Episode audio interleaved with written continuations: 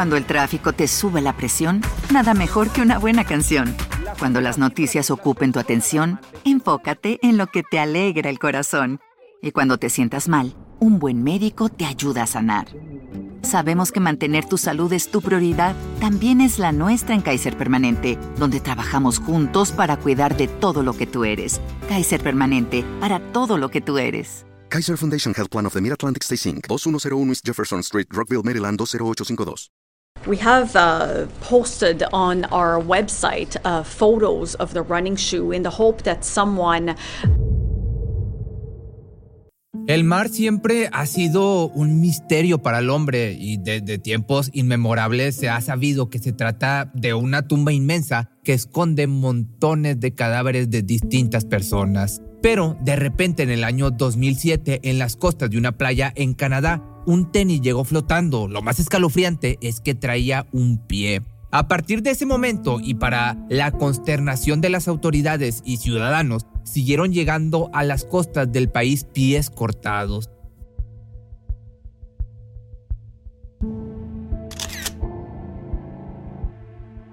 El 20 de agosto del año 2007, en la isla Jedediah, al norte de Canadá, estaba haciendo un clima excelente. Todo apuntaba a que sería un día magnífico. Ashley, de 12 años, tenía permiso de sus padres para ir a caminar por la playa y aprovechar la calidez no muy común del país. Al principio todo había ido bien, la niña se divertía como nunca, hasta que de lejos visualizó como algo se acercaba flotando desde el mar. Ella, emocionada por lo que esa cosa sería, se apresuró a ir a su encuentro y esperó a que el objeto estuviera lo suficientemente cerca de su alcance para tomarlo. Era una zapatilla Adidas de color azul y blanco. Curiosa entró al agua sin importar que sus pies se mojara y lo recogió. Parecía un tenis normal, pero se sentía pesado, tenía algo en su interior y horrorizada la niña presenció cómo un pie humano descompuesto se encontraba unido al zapato. Gritó asustada y corrió por sus padres. Su papá regresó al lugar que su hija le describió y le entregó el pie a la policía.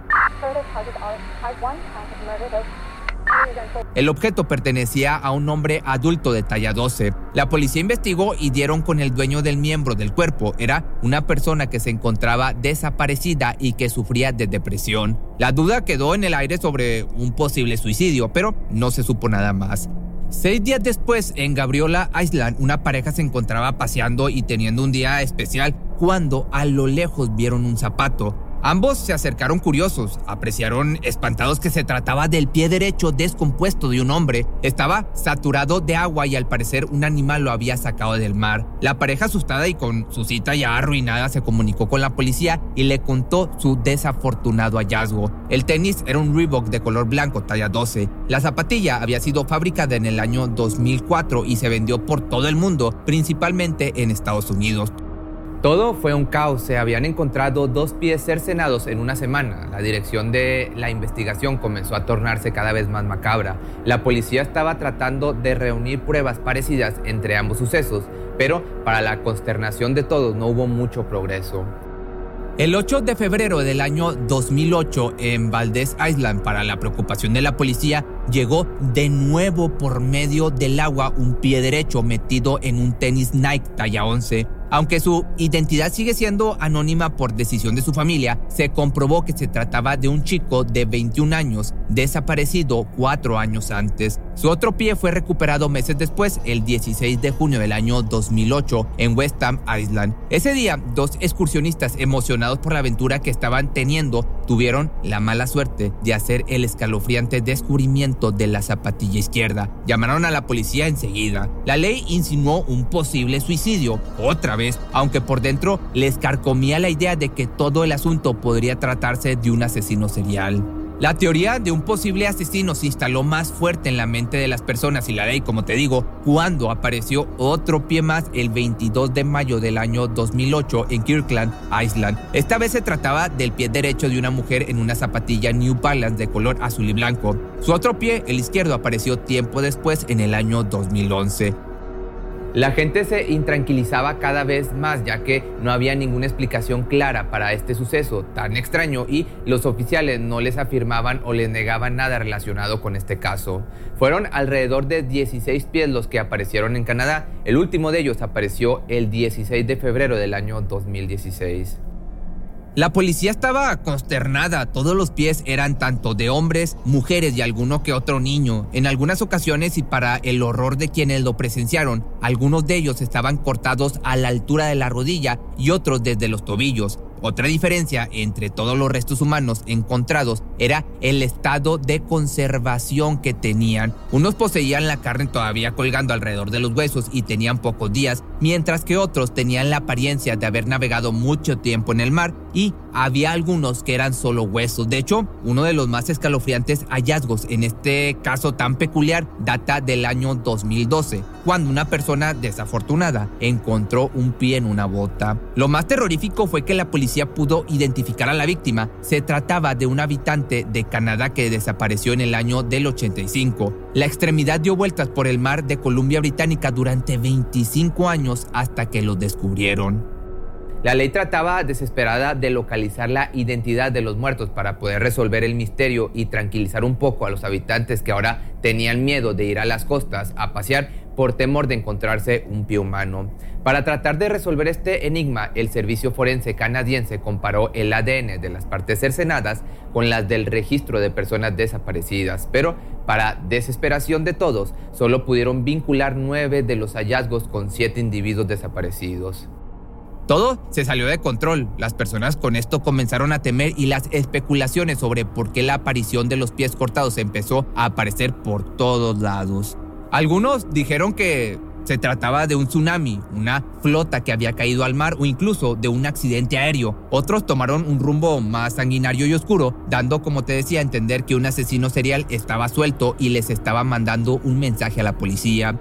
Incluso se llegó a mencionar que se trataba de tráfico de órganos o de un loco fetichista que estaba suelto por Canadá, pero resultó que la mayoría de lo dicho no era cierto. El servicio forense, ante el miedo de los ciudadanos, dio un comunicado explicando que los pies cercenados pertenecían a gente que terminaron con su vida o tuvieron algún accidente en el mar y no precisamente por alguna muerte violenta. Por ejemplo, aquellos desafortunados que se resbalaron y cayeron al mar o alguna persona que decidió entrar a nadar y ya no pudo salir con vida. La forma en que se logró descartar la posibilidad de un asesino serial fue que la distancia entre las fechas de las desapariciones de los propietarios de los pies eran intermedios a largos. Inclusive, con esta información se pudo descartar las muertes debido a un único accidente marítimo o aéreo. De hecho, durante la investigación surgió un dato del cual no se tenía conocimiento. El pie más antiguo había sido encontrado en Vancouver en el año de 1887. Inclusive la revista Vancouver Sun, en su edición del año de 1914, informó que unas personas habían encontrado una pierna humana metida en una bota alta en una playa de la desembocadura del río Salomón. Estos dos sucesos querían decir que el hallazgo de los restos humanos ya tenía un precedente en la historia de Canadá. Lo peor de todo es que a algunas personas les empezó a parecer divertido todo el asunto de los pies encontrados y comenzaron a jugarle bromas tanto a la policía como a la ciudadanía.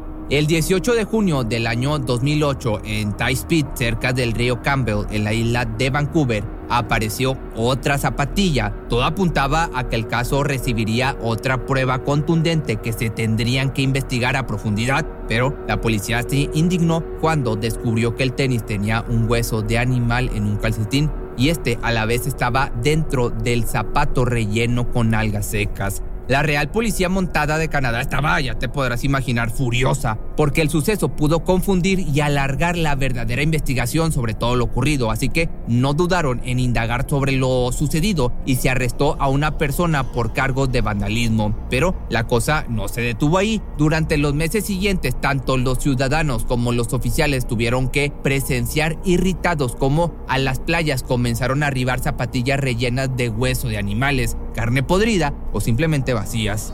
Otra de las cosas que se tuvo que soportar durante la investigación fue que residentes de Canadá y Estados Unidos comenzaron a ir como turistas por los lugares, habían escuchado toda la noticia y su morbo los guió a tratar de encontrar uno de los macabros zapatos rellenos de un pie humano. Todo parecía que no había una explicación los forenses dictaminaron que los dueños de los pies cortados probablemente murieron, se hundieron en el mar y se descompusieron debajo. Después de alguna forma, solo sus partes inferiores llegaron a las costas de Canadá. La incertidumbre y el conflicto interno de los policías a cargo del caso fue descubrir por qué solo los pies se desprendían del cadáver, ya que no tenía lógica alguna, hasta que un tiempo después pudieron llegar con la verdad de todo este misterio de los pies cortados.